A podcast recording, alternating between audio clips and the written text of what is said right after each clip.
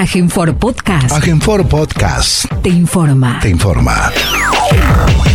Como todos los medios días, el gobierno de la provincia de Formosa, a través del Consejo de Atención Integral de la Emergencia COVID-19, brinda el parte informativo sobre la situación diaria de la pandemia y todas las situaciones que se generan en un estado de aislamiento social obligatorio en el territorio formoseño. Luego de la lectura del parte diario, las autoridades provinciales responden las preguntas de los periodistas. Vamos a proceder a brindar el parte informativo número 253, correspondiente al día 17 de noviembre del 2020 del Consejo de Atención Integral de la Emergencia COVID-19, creado por decreto del Poder Ejecutivo Provincial número 100 del presente año. 1. En las últimas 24 horas se han realizado 123 test de vigilancia y búsqueda activa de casos, arrojando todos ellos resultados negativos a coronavirus. Dos, en el día de la fecha se dará de alta médica del Hospital Interdistrital de la Contingencia COVID-19 que funciona en el Hospital Interdistrital Evita a una paciente, niña de dos años de edad, quien habiendo cumplido el periodo clínico de la infección, ha obtenido dos resultados negativos consecutivos a PCR con el tres días de diferencia entre uno y otro. Por ende, no constituye riesgo alguno para sus familiares ni para la comunidad. Tres, los datos acumulados de la provincia al día de hoy son los siguientes. Total de casos diagnosticados, 195. Total de casos recuperados, 158. Casos activos, 16. Fallecimientos por coronavirus, 1. Casos en tránsito con egreso de la provincia, 20. Cantidad de test realizados a la fecha, 23.096 con un 0.84% de positividad. 4. Con relación al bloqueo sanitario vigente en la ciudad de Clorinda, los datos actuales son los siguientes. Casos diagnosticados, 49. Casos activos, 6. Casos diagnosticados en julio, 2. En agosto, 7. En septiembre, 10 en octubre 22, en noviembre 8. Personas en cuarentena en Clorinda 36. 5. Los números de las últimas 24 horas relativos a la tarea preventiva que lleva adelante la policía en toda la provincia son los siguientes. Ingreso de camiones de carga 594. Control en la vía pública, 10.718 personas y 7.320 vehículos. Infracciones, 156 vehículos por restricción de circulación y patente y 517 personas por restricción de circulación y no uso del barbijo. Ingresos irregulares judicializados, 1. 6. En relación a la lucha contra el dengue, Informamos que en la última semana se han notificado dos casos activos. Asimismo, en el día de mañana, miércoles 18 de noviembre, se realizarán las siguientes tareas preventivas. Control de focos y tratamiento con la herbicida, barrios Centro de Ingeniero Juárez, San Blas de Laguna Blanca, La Paz de las Lomitas, Centro de Villa 213, Centro del Colorado, Villa del Carmen de Pirané, San Pedro Evita y San Isidro de Formosa Capital. Descacharrizados, barrios El Palomar en conjunto con el municipio capitalino y Evita en conjunto con Vialidad Provincial. Siete, con provincianos. Hoy se cumple un nuevo aniversario del regreso a la Argentina del general Juan Domingo Perón, luego de 17 años en que hombres y mujeres peronistas del país, aún siendo mayoría popular, fueran perseguidos, proscriptos, hostigados y muchos de ellos asesinados. La militancia de ellos mantuvo la llama encendida de un país mejor, de una Argentina más justa, libre y soberana, y demostró que con unidad, organización y solidaridad prevalecen las causas nobles y se superan todas las adversidades. En este contexto, nuestra principal causa de hoy es la lucha frente a la pandemia letal del COVID-19. Estamos todos convocados a seguir siendo protagonistas y militantes de la salud y la vida de los formoseños y las formoseñas. En esta batalla frente al virus, nuestra primera línea de defensa son los hombres y mujeres de la policía de la provincia que afianzan el cumplimiento de las medidas sanitarias que nos protegen a todos.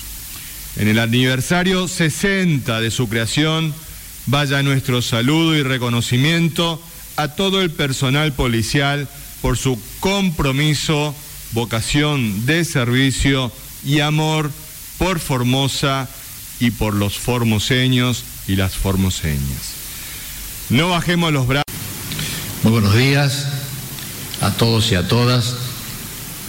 Queremos hacer llegar en primer lugar en el Día Nacional de los Escultores, de las Escultoras y de las Artes Plásticas nuestro saludo a todos estos artistas. Para ellos y para todos nosotros eh, no es un día cualquiera que se festeja esto, sino que es el día del nacimiento de la primera escultora argentina y sudamericana. La historia la recuerda como Lola Mora. No era su nombre, tenía dos o tres nombres, pero Lola fue una mujer revolucionaria de fines de los años 1800 que escandalizaba a la paqueta sociedad de Buenos Aires de entonces.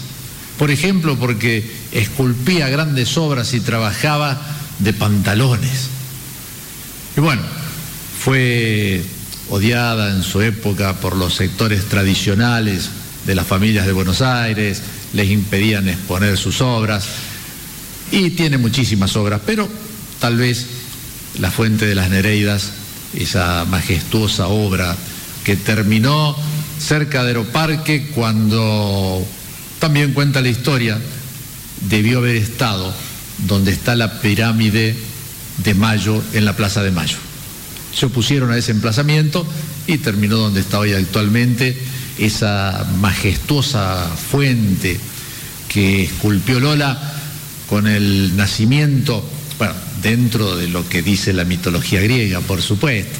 El nacimiento de la diosa de Venus, asistida por dos Nereidas, estas figuras mitológicas griegas del océano, ¿no? Y acompañada por otros dos tritones, otras figuras también.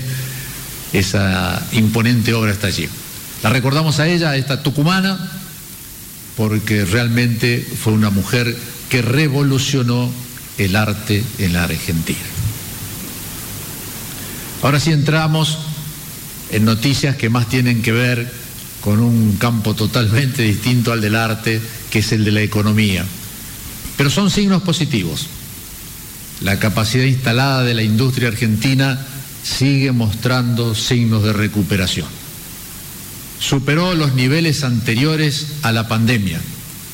En septiembre, el índice se ubicó en 60.8 lo que significa un avance de 3.1 respecto a agosto. Y además exhibió un nivel superior al de septiembre del año pasado, cuando había sido 57,7%. ¿Qué son estos índices que no dicen nada leyendo así las cifras de index? Es la capacidad industrial que estaba parada. Es decir, son esas fábricas en las cuales solo funcionaba No este año de la pandemia. Fíjense que el año pasado en agosto no había pandemia, había una pandemia económica. Quiere decir que había máquinas, había fábricas que trabajaban con un 30 o un 40% de su capacidad de producción. Maquinarias paralizadas, no empleo para los trabajadores. Y la utilización de esta capacidad industrial instalada nos marca entonces septiembre de este año que hay productos de los 12 que mide Index que han avanzado, seis de estos bloques han avanzado con respecto al año anterior y en el mes de agosto había crecido solo uno de ellos. Por lo tanto es importante señalar esto. Las barras, las más oscuras marcan este año, las más claras marcan el año pasado. Si vamos hacia las barras más altas, oscuras, son productos minerales y no metálicos, productos de papel y cartón, etc. Bueno, el que mejor funcionó, indudablemente que es el bloque de sustancias químicas, es el bloque que sería el tercero de las barras más altas oscuras. ¿Por qué esta gran diferencia? Llegó a un 69, a un 70% y el año pasado solamente el 47%. ¿Saben por qué? Index lo marca perfectamente. Porque en ese mes del año pasado, esto de sustancias y productos químicos son fábricas electrodependientes, es decir, utilizan mucha energía eléctrica. ¿Y qué pasó ese mes? Ese mes se cortó la energía eléctrica en toda la República Argentina. Recordemos eso.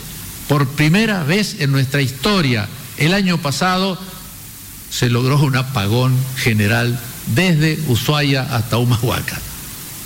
Ese es el motivo por el cual estas fábricas ese mes, a partir de esa pérdida total de energía, disminuyeron a un 47%.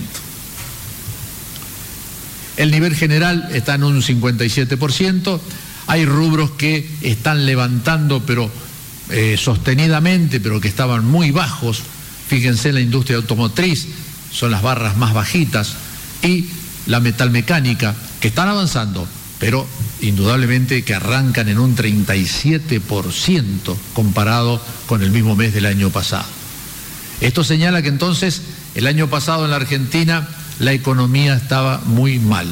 En el 2020, con la pandemia, se agudizó muchísimo en el mes de abril y lentamente estamos retomando ya algunos indicadores anteriores a la pandemia de este año y en algunos casos, repito, mejores que el mismo mes del año pasado. El sector textil, para dar un ejemplo, la Fundación Proteger señala que este tipo de industria, este rubro de la industria, está igualando los registros de octubre del 2019 y está generando más empleo. Pero la particularidad fundamental es esta, que el 70% de los hilados y la ropa terminada es de producción nacional argentina y solo el 30% es importado. Pero si se fijan, en el mismo mes del año pasado, el 80% de estas prendas y de los hilados era importado y solo un 20% era nacional. Según el presidente de la Fundación, ya la actividad se está ubicando en un 20% por encima de los niveles pre-pandemia.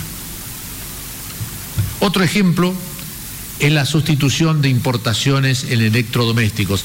Esta es una conocida empresa de la provincia de Santa Fe que comunicó que va a invertir 300 millones de pesos en la planta para ampliar la producción de electrodomésticos. ¿Saben que esta planta mantuvo el personal con los ATP, los reconvirtió y fabricaban elementos de bioseguridad, entre ellos las máscaras faciales. Nuevamente, cuando la situación económica lo permite, estas pymes medianas comienzan a funcionar. ¿Por qué? Porque se cierran las importaciones fundamentalmente de la línea blanca, heladera, freezer, esto que se traía de cualquier parte del mundo, ahora nuevamente ventiladores, es una de las fábricas grandes de ventiladores, nuevamente comienza la industria nacional a producirlos. ¿Cuáles han sido los ejes de esta política? Pero han sido muchos. Hay estímulos para el sector privado que son crediticios, que son impositivos, pero fundamentalmente para fomentar el consumo. El programa Hora 12 ha sido un éxito. Hablo en esta línea que son los electrodomésticos. Hay que seguir apostando fuertemente a la industria nacional y al consumo local. Luego vendrá, sí, por supuesto, una apuesta a las exportaciones, porque indudablemente que necesitamos dólares para hacer frente a nuestros compromisos, pero la apuesta fundamental es al trabajo y al empleo de los argentinos y al consumo del mercado interno. Esta es una noticia sobre la encuesta permanente de hogares que se realiza durante el año en dos o tres oportunidades, pero nos piden por favor los encuestadores que digamos que van a visitar el barrio Independencia el 8 de octubre, La Paz, El Porvenir y el Divino Niño. Los encuestadores de la Dirección de Estadística y Censo deben tener su credencial para exhibir ante los dueños de casa y también esas pecheras blancas con el escudo del lugar de trabajo. Así que le pedimos la buena voluntad que sabemos que siempre la tienen los formoseños para recibir a los encuestadores del 17 al 24 de noviembre en estos cinco barrios. Estas fotos nos mandan de Río Muerto. Muchas gracias, buenos días, saludos a todos y a todas. Bueno, actualmente continuamos con la dicha de que las personas se están yendo de altas y que estamos muy esperanzados que lentamente empecemos a quedarnos sin paciente en este maravilloso hospital. Igualmente, solo un deseo, hay que esperar el transcurso de la pandemia, falta todavía, por más que venga inclusive la vacuna, hay que seguir esperando mucho tiempo hasta que esto desaparezca algún día, pero falta, falta un buen trecho, por lo tanto hay que seguir usando todas las medidas eh, ya varias veces reiteradas. Con respecto a nuestros pacientes que están internados, solo dos actualmente están con síntomas leves, nada que los pueda descompensar ni pensar que puedan evolucionar desfavorablemente. Por suerte así que estamos, eh, estamos bien. El resto de las personas están asintomáticos, sin ninguna sintomatología clínica que nos hable de alguna molestia ni ninguna alteración. Los laboratorios están aceptables, al igual que las radiografías, así que vamos encaminados. Los que están todavía internados, estamos muy esperanzados que efectivamente esperemos que prontamente se puedan ir de altas. Así que bueno, vamos a esperar el transcurso de estos días a ver si también tenemos más altas el transcurso de la semana. Muchas gracias. Bien, Muchos preguntan por qué somos la provincia que menos casos tiene de coronavirus en toda la Argentina. ¿Por qué somos la provincia que, y seguimos lamentando el fallecimiento de un solo muerto por coronavirus en el país? ¿Cuáles son las razones? Y en esto siempre decimos, esto no es producto del azar, no es producto de la suerte. Sí es el resultado de todos los formoseños. Sigue el resultado que tenemos y es un producto auténticamente formoseño. Y en esto resaltamos fundamentalmente que tiene que ver con las decisiones. Y esto, esto tiene que ver con la política sanitaria, con la política de salud. Voy a leer una definición de lo que es una política de salud. Se refiere a todo el conjunto de medidas que se planifican y se llevan a cabo y que van encaminadas a prevenir la enfermedad y a mejorar la salud de una población. Esa es la definición de una política sanitaria. Hay niveles de actuación de las políticas sanitarias. Esto puede ser a nivel mundial. Muchas de estas decisiones fueron dadas también como recomendaciones por la Organización Mundial de la Salud. A nivel nacional, que son que la política que implementó el gobierno nacional cuando comenzaron justamente estas situaciones a arriesgar al mundo con el desarrollo y la transmisión del coronavirus en varios países y se estableció una política sanitaria. Y a nivel provincial, que es la diferencia que justamente tenemos con respecto al resto de las provincias y del mundo. La política sanitaria que implementó la provincia de Formosa es totalmente diferente al resto de las provincias, de las decisiones o políticas sanitarias que se establecieron en otros lugares. Y también tenemos que hablar justamente de cuáles son los resultados. Y los resultados que tenemos hasta la fecha es tener la menor cantidad de infectados por coronavirus y la menor cantidad de muertos, un solo muerto en la provincia de Formosa. Esos son los resultados después de ya prácticamente ocho meses de transcurrido el primer caso de coronavirus en la República Argentina y más de 11 meses en el mundo. Tenemos que seguir manteniendo y reforzando nuestras medidas sanitarias, que hacen justamente las decisiones con respecto a salud y que hacen las decisiones individuales. Y de esto también hablamos, una consecuencia de las decisiones que toma y también están las responsabilidades que nos cabe a cada uno de nosotros como ciudadanos de, esta provincia, de cuidarnos nosotros porque sabemos que también cuando nos cuidamos nosotros lleva también implícito un acto solidario porque estamos cuidando al que está al lado nuestro, que primero son nuestros familiares y después toda nuestra comunidad. Y estas, decisiones que se toman justamente con respecto a las políticas sanitarias provienen de una filosofía, provienen de decisiones que tienen que ver con la información que uno tiene en ese momento, pero básicamente responden a una ideología. Y en esto volvemos a transmitir constantemente la ideología que ha fundado todas las políticas sanitarias, que nos hace diferentes al resto de los lugares donde hay transmisión y malos resultados con respecto al coronavirus, es porque se pensó primero en el ser humano, en el hombre, que vive aquí en Formosa, tratando de cuidar su salud y que esto representa el modelo formoseño, donde buscamos el bienestar de cada formoseño en el lugar donde, donde decida vivir dentro de la provincia. Entonces, esta situación sanitaria la tenemos que seguir manteniendo y cuidando y defendiendo entre todos. Muy bien, muy buenos días. Justamente las políticas sociales se volvieron muy importante a nivel nacional y a nivel provincial también, ya que esta pandemia, esta crisis sanitaria no es solamente sanitaria, sino que también es una crisis eh, eh, política y pero fundamentalmente económica también. Por lo tanto, tener una red de contenga a las familias que más lo necesiten en este momento es de vital importancia. Es por eso que desde el Gobierno Nacional y Provincial se han establecido políticas justamente que contengan esta situación hasta que podamos salir de la misma.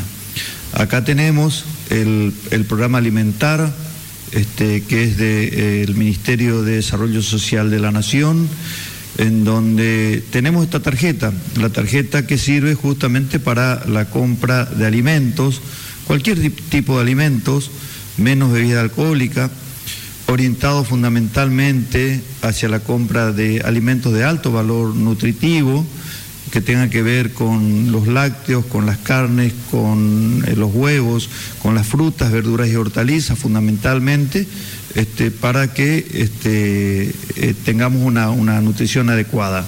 Recordemos que hay 31.538 familias formoseñas que están siendo beneficiadas con este programa se les deposita en forma directa este, en su cuenta que tienen de la AUH, en las tres categorías de AUH, así que este, estas familias están recibiendo. Recordemos que eh, con un hijo este, menor de 6 años cobra 4 mil pesos y cuando tiene el mismo es con alguna discapacidad 6 mil pesos, lo mismo que una mujer embarazada a partir del tercer mes cobra 4 mil pesos por mes.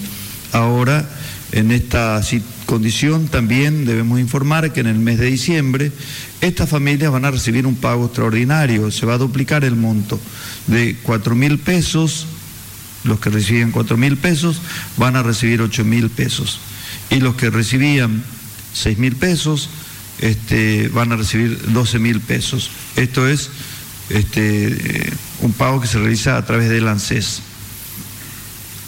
Acá tenemos también otro plan nacional, este, que es el potenciar trabajo, que lo que se busca es la inclusión socioproductiva y el desarrollo local, es decir, vincular a los planes sociales con el trabajo, algo que muchas veces y durante muchos años se viene hablando de esta posibilidad, pero ahora efectivamente se está trabajando, se están presentando todos los planes para que se pueda este, realmente llegar este, a este objetivo. Recordemos que hay más de 6.500 titulares que cobran potenciar trabajo en la provincia de Formosa. El potenciar trabajo, debemos recordar, que es el nombre que se le dio y agrupa a todos los planes sociales, como Argentina Trabaja, ellas hacen salario social, en fin, todos ellos se llaman potenciar trabajo con esta nueva modalidad de este, relacionarlo con el trabajo. Acá informamos que los planes sociales cubren el 50% del salario mínimo vital y móvil. Y el gobierno ya ha anunciado una actualización de, eh, de montos en tres tramos, que en noviembre eh, el salario mínimo vital y móvil es de 18.900 pesos, cobran 9.450 pesos, pero en diciembre ya se asciende a 20.587,50 pesos y por lo tanto el salario social complementario, o sea, lo que cobran el plan potenciar, van a cobrar 10.293,75 pesos. En marzo del 2021 va a ser elevado a 21.600 pesos y van a estar percibiendo 10.800 pesos cada una de estas familias. Acá leemos que corresponde al 50% del salario mínimo vital y móvil. Y también lo que se busca es que al vincular con el trabajo, tanto la parte pública como privada pueda hacer un adicional y aumentar ese ingreso que están recibiendo.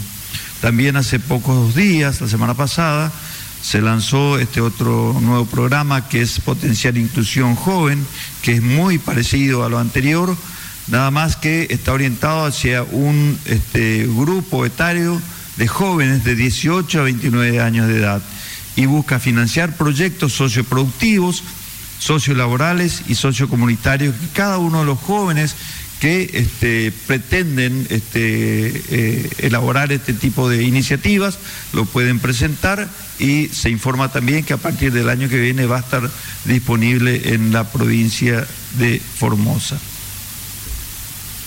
Y acá tenemos la asistencia alimentaria provincial, también es muy importante, ¿no es cierto?, en, todo el ámbito provincial. Sabemos que la alimentación es lo primero que se resiente cuando hay una crisis económica como la que estamos pasando, es por eso esta gran variedad de políticas provinciales que hacen de que este, las personas más vulnerables, niños, mujeres, embarazadas, ancianos, comunidades aborígenes, estén cubiertas, estén asistidas en este momento. Recordemos que el cumplimiento nutricional para celíacos que se está este, llevando adelante, esto es muy importante por el alto costo que tienen los alimentos de los que sufren esta, esta patología. Recordemos que no pueden consumir este, todo lo que sea harina proveniente de trigo, de cebada y de centeno, debe ser sin TAC y tienen alto costo. El programa provincial los cubre con una caja de alimentos. El módulo alimentario aborigen, que ya beneficia a 19.822 familias en todo el territorio provincial. Y también los programas alimentarios eh, desayunos y almuerzos en establecimientos escolares de toda la provincia se vienen llevando adelante a pesar de la pandemia en sus diferentes modalidades este, y también por supuesto no se va a interrumpir durante el verano. También tenemos un refuerzo alimentario a escuelas de comunidades aborígenes, principalmente en el departamento Ramón Lista, Matacos y Bermejos. Recién el ministro de Economía mostraba una fotografía donde estaban este, los empleados de la planta Nutrifor, ellos son justamente los que se encargan de este refuerzo alimentario con alimentos de altísima calidad, como decía, ¿no es cierto?, este, este, con las capacitaciones correspondientes para que puedan elaborar estos alimentos y que este, mantienen la buena nutrición en nuestros niños. Y también, por supuesto, la provisión de leche fortificada a mujeres embarazadas, a niñas y niños de bajo peso y en riesgo de bajo peso en todos los hospitales y centros de salud de la provincia y que se mantiene hasta los cinco años de, edad. Hecho importantísimo porque también es, como todos los programas, son integrales, abarcativos y abarcan a toda la provincia. También tenemos la información y el anuncio que a través del ANSES se van a distribuir en todo el país eh, 1.700.000 este, cajas navideñas con nueve productos para las familias vulnerables que perciben la asignación universal por hijo. Muchas gracias. Muchas gracias. Buenos días, Alejandro Richard, LR8, Radio Nacional Formosa. Hace dos fines de semana que se habilitaron en el interior eh, los bares y los restaurantes, también como prueba piloto, y queríamos preguntar eh, cómo funcionó, si tienen información sobre esto. Gracias. La verdad es que con los intendentes que hemos hablado están satisfechos de eh, la actividad. Este, están viendo de ir ajustando detalles, pero en definitiva lo bueno es que la nueva normalidad a la cual nos estamos acostumbrando y procesando todos y todas está eh, teniendo un efecto positivo en los movimientos económicos. Siguiente pregunta, por favor. Muy buenos días, doctores. Nathaniel Cáceres del Grupo de Medios TVO y CNN Radio. La pregunta para usted, ministro Ibáñez, eh, hablando justamente hoy del el día de mm, varios artistas de distintos rubros. Hay actividades que todavía no están trabajando. Eh, se aproximan las fiestas y en la ciudad ya se puede observar eso. ¿Están teniendo algunas reuniones con estos sectores que aún no han trabajado o no han arrancado en el marco de esta cuarentena? Muchas gracias. Nosotros hemos mantenido reuniones, sí, no sé si con todos los sectores, posiblemente no, pero las vamos a mantener.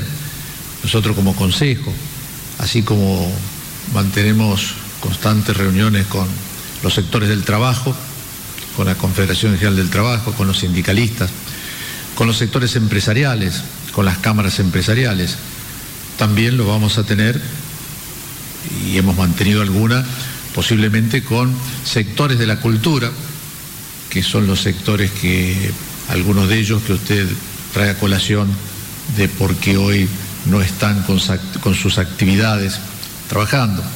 Ejemplo, academias de música, de danza, etc. Nosotros sabemos que el momento es muy bravo y es muy difícil, que si bien hay algunas herramientas que el Estado ha puesto en manos de muchos de aquellos que hoy no pueden desarrollar sus actividades laborales normalmente para permitirle llevar adelante esta etapa, a veces eso no es suficiente.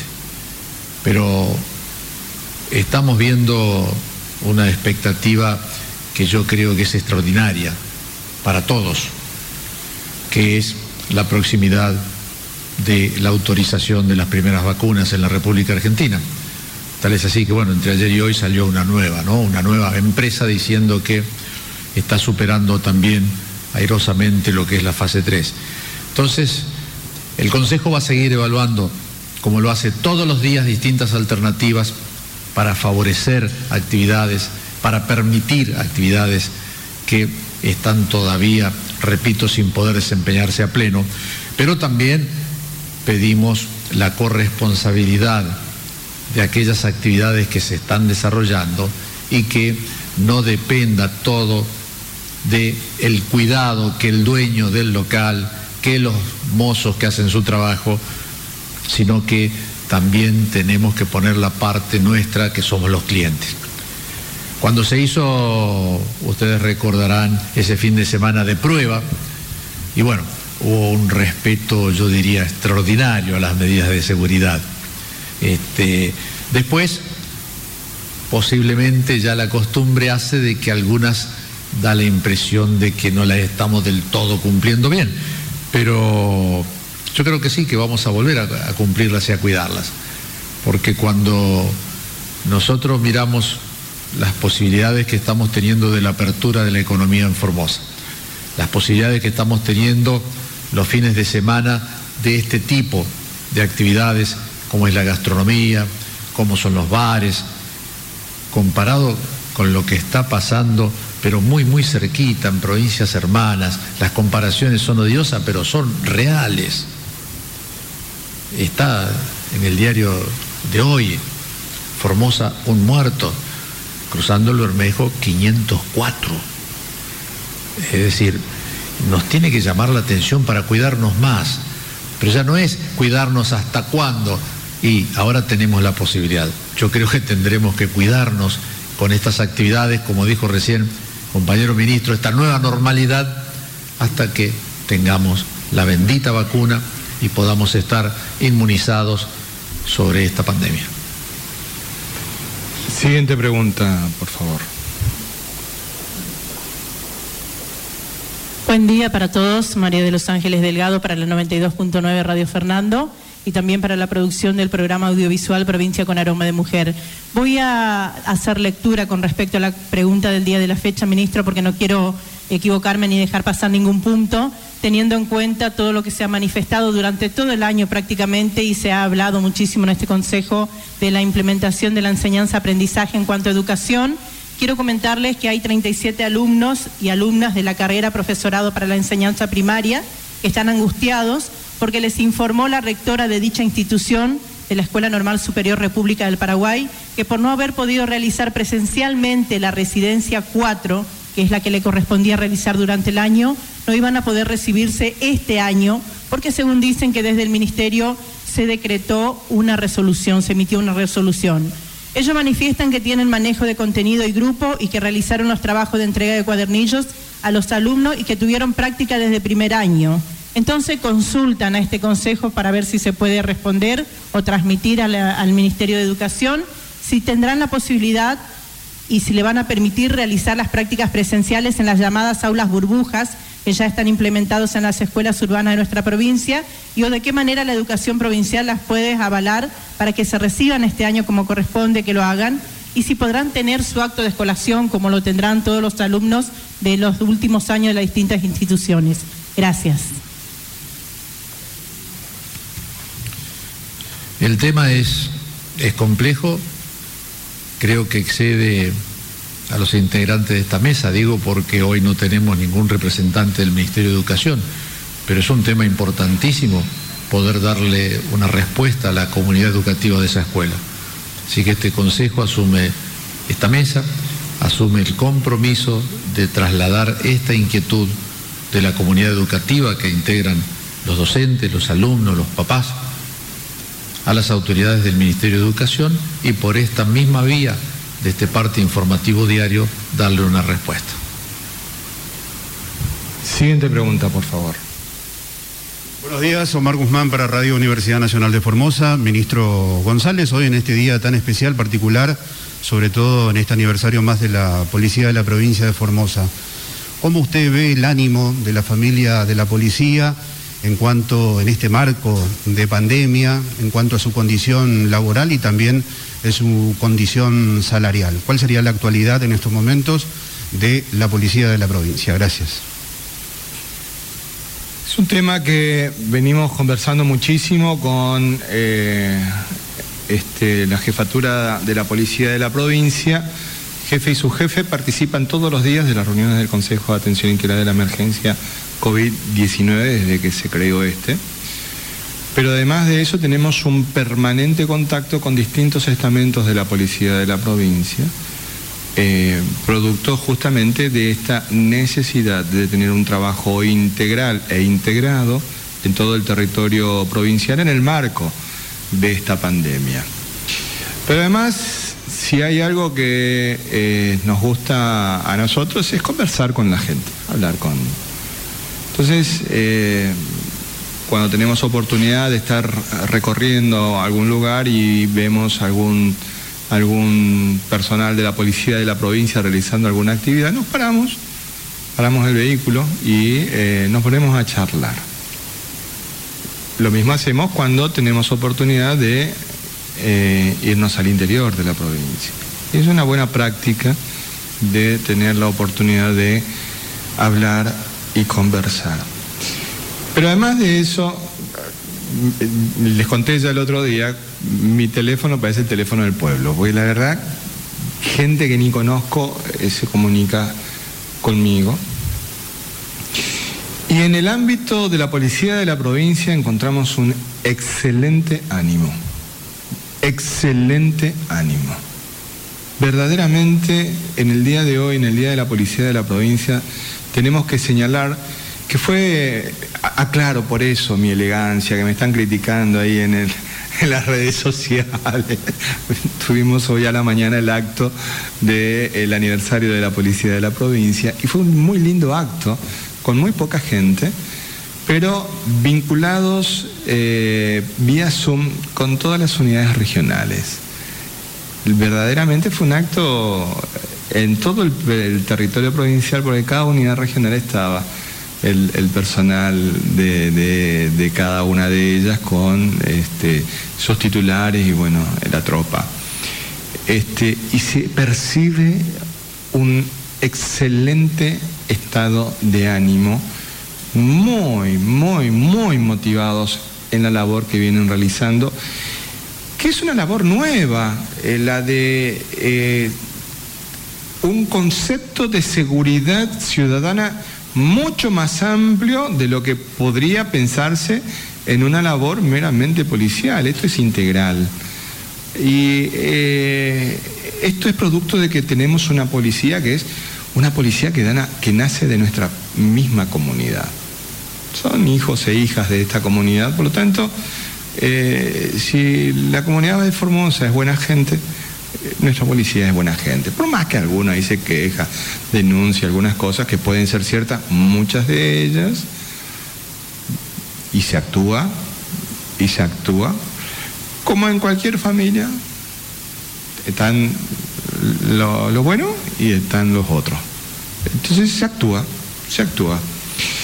Con respecto a la cuestión salarial de la policía, es importantísimo hacer memoria. El año 2009, el año 2009, el gobernador de la provincia envió a la legislatura un proyecto de ley que fue discutido allí, aprobado por cierto, de una nueva estructura salarial. ¿Qué significaba eso en aquel entonces? Fíjense, ya estamos hablando de 11 años, 11 años. Hasta ese momento existían los liquidadores de sueldo. Los liquidadores de sueldo eran una suerte de personajes que tenían un saber esotérico. O sea, concentraban en ellos un conocimiento que pocos tenían acceso.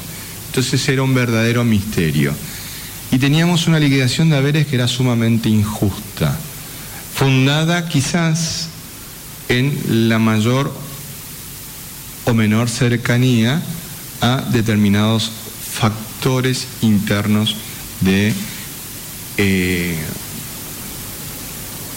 la conducción del momento. Pero eso era histórico. Y es histórico en muchas policías y es histórico también en muchas fuerzas de seguridad federales. Bueno, ahora últimamente estuvieron trabajando en, ir limando eso. Entonces se trabajó, trabajo que hicimos con el Ministerio de, Economía, eh, hicimos un trabajo con la USTI de esa nueva estructura salarial a partir de las instrucciones que nos dio el gobernador, de que sea transparente, que sea clara, que restituya algo que es importantísimo para la carrera policial, que es la pirámide salarial de la policía de la provincia, y que también sea justa. Es decir, a iguales carreras, iguales responsabilidades, iguales salarios. En definitiva, igual remuneración por igual tarea. Pero además de eso, que todos los emolumentos que percibieran fueran remunerativos. Es decir, que impactasen en los haberes de retiro. Porque si no, muchos de ellos no eran remunerativos, por lo tanto, al retirarse el personal, sufría fuertemente esa retracción en el bolsillo.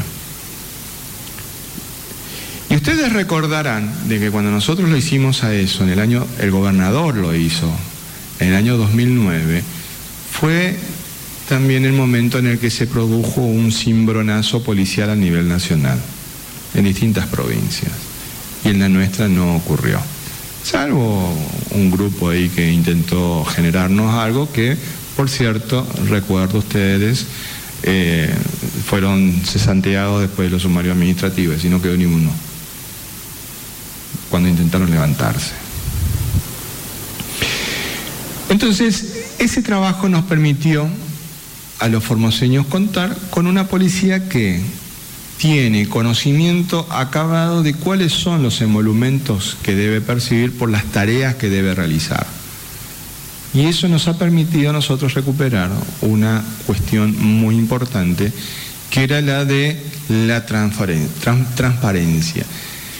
Ante esa situación, ante un hecho tan transparente, el liquidador de sueldo terminó de tener ese conocimiento esotérico, entonces pasó a ser un policía más que tenía que ir a hacer guardia y todo eso, no le gustó al que estaba en aquel momento. Pero en definitiva, a partir de ahí tenemos una transparencia total. Pero además de eso, en el haber de retiro se sintió muy fuertemente la justicia de la decisión que tomó el gobernador de la provincia en ese momento. Pero además hicimos otro montón de acciones con relación a lo que percibe el personal policial, porque ahí entra otro tema que era algo como muy, muy, muy, muy este, poco discutible o que no querían tocarlo, que era lo que se denomina policía adicional. Entonces ese fue un proceso previo que nos llevó a trabajar mucho con el Ministerio de Economía en cuanto a la bancarización de lo que es la policía adicional, en cuanto a la transparencia de la policía adicional y en cuanto a la asignación de eh, la policía adicional. Es decir, la policía adicional es cuando un personal está de franco de servicio puede realizar una tarea por la cual recibe una remuneración. Hay personas jurídicas o personas físicas que requieren una, una tarea de seguridad para la cual contrata el servicio de policía adicional. Eso está establecido en la legislación, está establecido los montos que le abonan por ese servicio. Ese servicio, que es un servicio extra que lleva adelante el personal policial, es remunerado. Y al ser remunerado necesita ser transparente. Y para ser transparente directamente va a la caja de ahorros del sueldos del personal. Entonces nadie se, se enoja y nadie se molesta. Entonces el gobernador Infran ha llevado una tarea muy importante en cuanto a esa acción con la policía de la provincia y en el último aumento de sueldo impactó directamente en eh, el haber de la policía de la provincia, significando esto una, un acto de justicia. Es decir, cuando se mencionan los aumentos de haberes, se mencionan todos los organismos y el personal policial sabe cuánto le corresponde de ese aumento, porque hoy todos manejan la, eh, con transparencia absoluta sus liquidaciones este, de haberes. Pero además de eso, en el marco de la pandemia, el gobernador también, al igual que hiciera el presidente con las Fuerzas de Seguridad Federal en una oportunidad de brindar un bono de 5 mil pesos, el gobernador de la provincia también ha brindado el bono de 5 mil pesos, al igual que el personal de salud lo recibe, el personal policial vinculado directamente a los trabajos de la este, pandemia recibe también su bono COVID. ¿sí? Y es bueno señalar también de que el 90% del personal activo está trabajando directamente en la pandemia. Solamente un 10% no tiene un trabajo directo, sino más bien indirecto con relación a la pandemia, por su situación de, salud, por, distintas cuestiones. Pero el 90% de nuestro personal activo está vinculado directamente a un trabajo de protección y cuidado del pueblo de Formosa ante la pandemia. Eso significa que tenemos una policía de la provincia que está absolutamente comprometida con la provincia de Formosa y con los formoseños y con las formoseñas. Siguiente pregunta, por favor.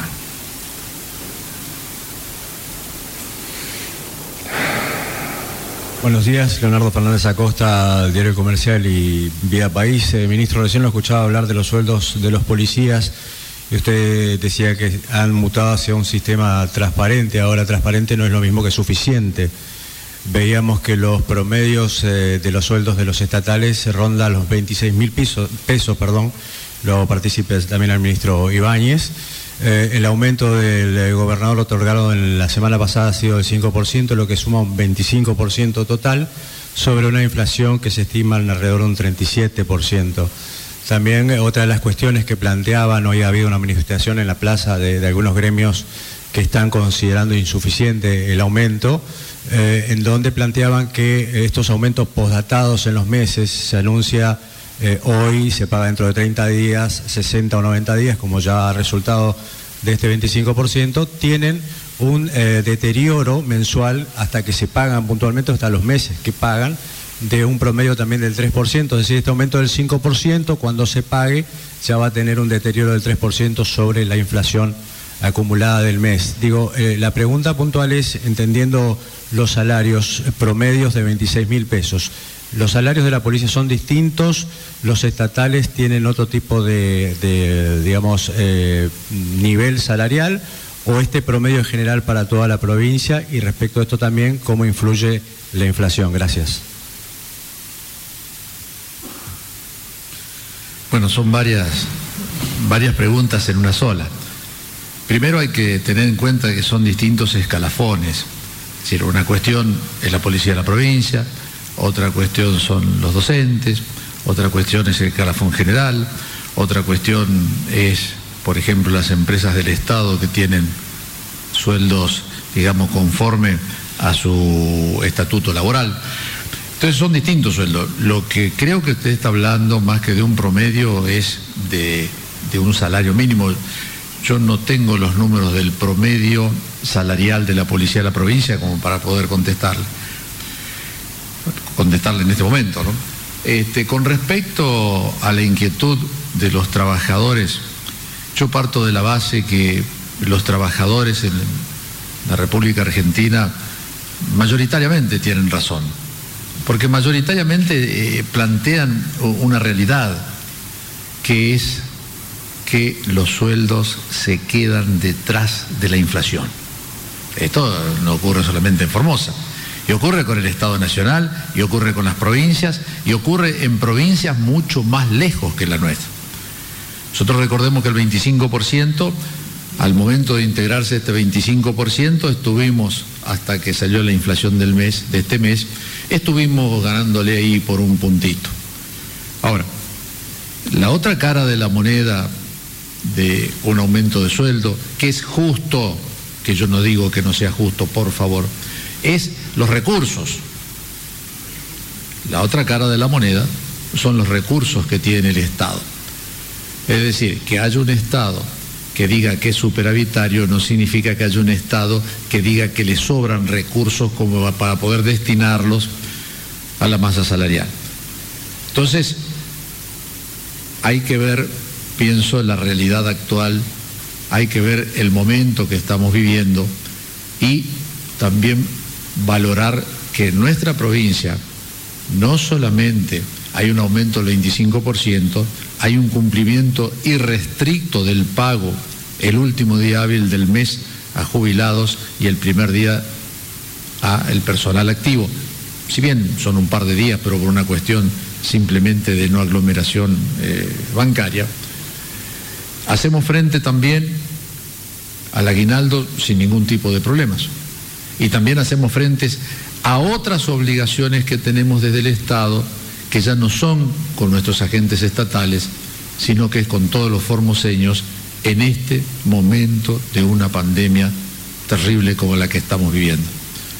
Es decir, les hemos mostrado las cifras, hemos tenido que destinar importantes partidas del presupuesto que no estaban destinadas cuando el año pasado realmente se preparaba el presupuesto del año, fundamentalmente a aquellos sectores que tienen que enfrentar la pandemia, es decir, salud pública, equipando hospitales, este, también en cuanto a seguridad, equipando nuevos equipos de seguridad, incrementando también el, gasto en personal en todos aquellos organismos que están haciendo frente a la pandemia.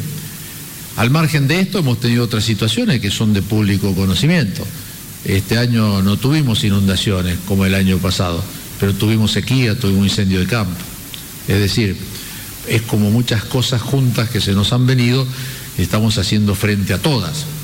Hemos también aumentado las partidas en el campo social, como lo mostró creo con claridad recién el ministro Aníbal Gómez, esto de aumentar los planes sociales alimenticios, porque la gente se quedó sin trabajo. Fundamentalmente, los más desposeídos se quedaron sin changas, porque no tenían un trabajo en Argentina el año pasado, no tenían un trabajo, tenían changas. Y de golpe la pandemia cerró todo, paró la economía y esos fueron los más desválidos a los que tuvimos que recurrir rápidamente con una mano solidaria del Estado. Entonces yo creo que para analizar los aumentos de sueldo hay que tratar de ver toda la película y realmente tengan la tranquilidad de que si las circunstancias lo permiten, en el momento que fuera oportuno, el gobernador de la provincia siempre ha tratado de establecer el mayor aumento que podíamos dar, pero que podíamos cumplir nosotros no estamos saliendo todos los meses a solicitar préstamos para hacer frente a estos gastos corrientes. No lo estamos haciendo.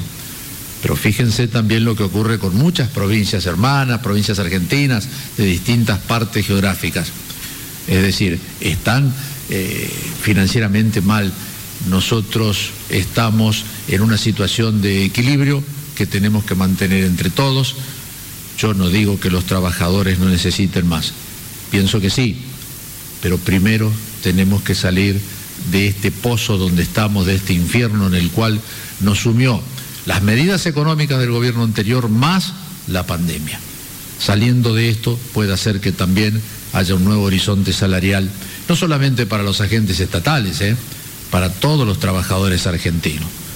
Porque no se olviden que no solamente está el Estado, sino también está la actividad privada que debe hacer frente a sus salarios y muchos de los sectores de la actividad privada hoy están muy, muy apretados para poder hacer frente a estas obligaciones.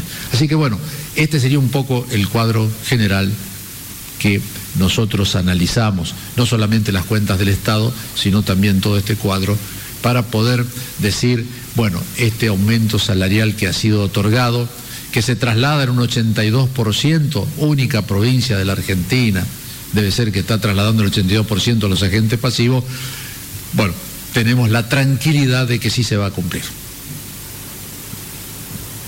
Siguiente pregunta, por favor.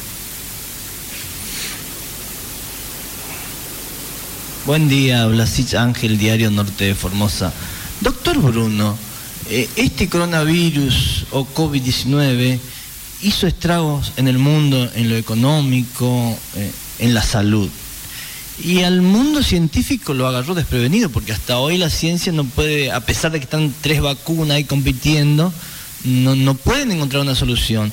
Y observamos un segundo brote en Europa, doctor Bruno. ¿Cuál es su punto de vista si llega a existir un segundo brote en la República Argentina, porque seguramente se tendría que volver a, fases anteriores. ¿Cuál es su visión al respecto, doctor Bruno? Gracias.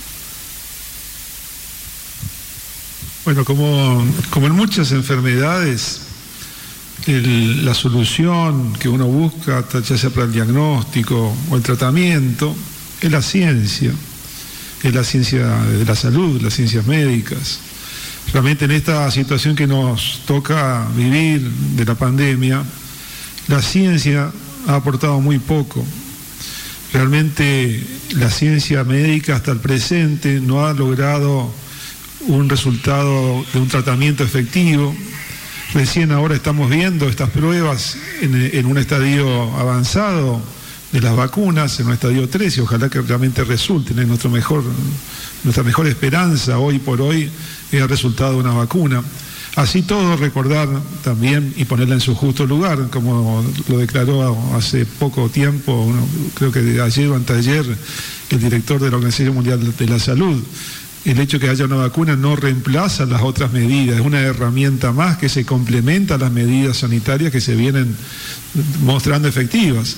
¿Y cuáles son esas otras medidas? La conciencia. O sea, no hablamos únicamente de la ciencia, sino hablamos de la conciencia de cada uno de los habitantes de la responsabilidad de cada uno de los habitantes.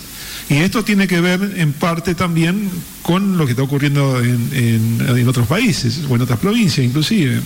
Esta segunda ola que se está dando en el hemisferio norte tiene que ver, por un lado, con la conciencia de cada uno de los individuos, de relajar sus cuidados personales, su protección, todas las medidas preventivas, que siguen siendo las únicas más efectivas hasta ahora demostradas, que son el distanciamiento social, el evitar las grandes reuniones, los lugares cerrados, el uso del barbijo, el lavado frecuente de manos. Y a propósito de esto, recordaba de, desde cuándo vienen estas medidas sanitarias. Y alguien me hacía acordar hace poco con un mensaje que decía justamente que esto ya se dio hace muchísimos, muchísimos años y que tiene que ver justamente con estas tres medidas hoy efectiva, que son la distancia, la higiene de manos y el uso de máscara. Eso está situado hace 3.500 años en la Biblia. Y me citan inclusive los, versículos, en Éxodo habla de lavarse las manos, en Levítico habla de que si tiene síntomas mantiene una distancia, que se cura la boca y evita el contacto. Y ahí también dice de que un infectado debe permanecer entre 7 y 14 días de cuarentena. Fíjense, estamos hablando de 3.500 años en un libro reconocido, si bien no científicamente por muchos, pero con este aval que estaba recomendándose en ese momento para el pueblo de Israel. Y hoy por hoy la ciencia no ha avanzado más de estas recomendaciones. Entonces, por un lado, volvemos a insistir, tiene que ver con la conciencia y tiene que ver con las decisiones que hablamos también al principio de las políticas sanitarias. Entonces, si aflojamos ante, ante este virus, que nos está demostrando que realmente en muchos países lo ha derrotado con la cantidad de víctimas fatales que tiene, si aflojamos las medidas de cuidado preventivos individuales y también colectivos que hacen las decisiones políticas sanitarias, y los resultados están a la vista. Es lo que está ocurriendo en estos países, que tienen que retroceder de fases muchas veces eh, para poder mantener el menos daño posible, el menos daño posible. Y en esto tiene que ver también con las decisiones que desde un principio se han tomado, partiendo de, la ideología, de ideologías liberales, de, tener como principio la economía como, como primer objetivo en esta pandemia, y los resultados que Formosa viene demostrando que primero puso como centro de todas las acciones al hombre, su salud y su vida. Así que bueno, un poco es para pensar en esa situación. Gracias, doctor. Ninguna política es posible llevar adelante si es que no existe el compromiso de la gente de hacerla propia a esas políticas. Por eso, la buena gente de Formosa nos envía sus imágenes para mostrarnos cómo ellos